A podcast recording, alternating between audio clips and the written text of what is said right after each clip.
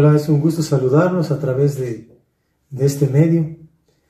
Soy Moy, ella es mi esposa Betty, y es un privilegio platicarles, compartirles de nuestras oraciones contestadas, son anhelos de nuestro corazón.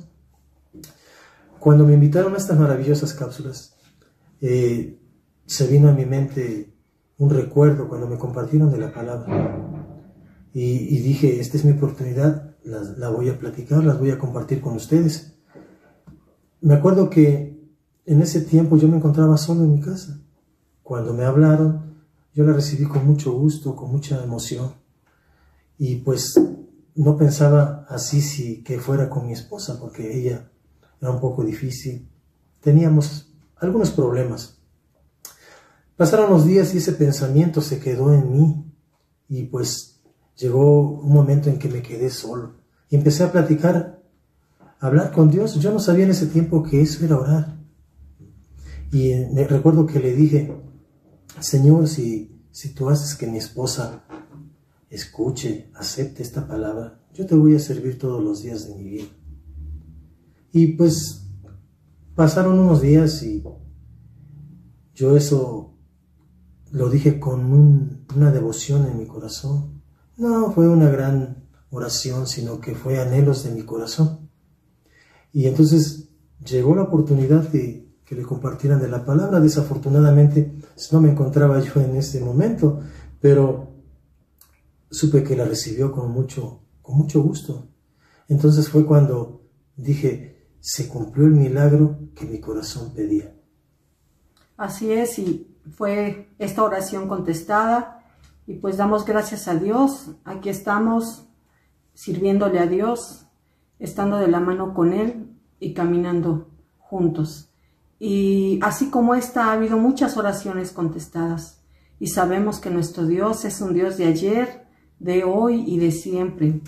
Y aún en estos tiempos donde ha habido esta pandemia, desafortunadamente a principios de ella, una de mis hermanas fue contagiada más mm, lo único que pudimos hacer nosotros fue buscar la presencia de Dios, clamar a Él, porque sabemos que su palabra dice, clama a mí y yo te respondimos la respuesta al clamor, pues Dios dio la sanidad a mi hermana. Pues en estos tiempos sabemos que una vez que se internan, eh, no tenemos contacto con ellos y es una incertidumbre el no tener noticias de su salud lo único que hicimos es deleitarnos en Dios. Su palabra en Salmos 37.4 dice, deleítate en el Señor y Él concederá los anhelos de tu corazón. Y vimos la respuesta, Él concedió los anhelos de nuestro corazón al darle la victoria y la sanidad a mi hermana. Y damos gracias por, por ello. Pues a veces, por eso yo me, me pregunto, ¿no? Si Dios escuchó aún en ese tiempo me escuchó, eh, que no conocía yo de Dios, apenas si sabía de la existencia. Eh, ¿Por qué podemos pensar que Dios no escucha nuestras oraciones? Yo te puedo decir que sí.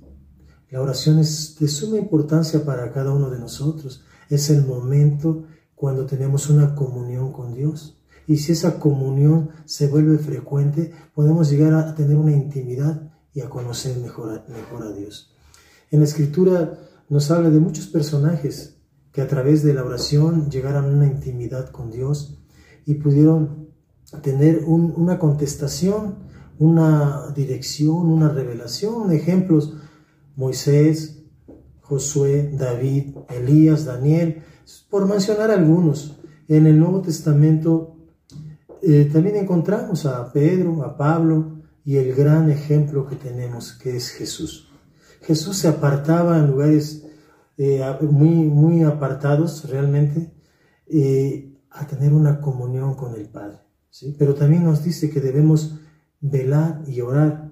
En el Evangelio de Mateo, capítulo 26, versículo 41, nos dice, velad y orad para que no entréis en tentación. El espíritu a la verdad está dispuesto, pero la carne es débil. Por eso le exhortamos a que seamos hombres, mujeres de oración, que podamos tener realmente una vida llena de oración, porque yo les puedo decir que no tan solo Dios escucha nuestras oraciones, sino que también las contesta. Dios les bendiga. Dios les bendiga.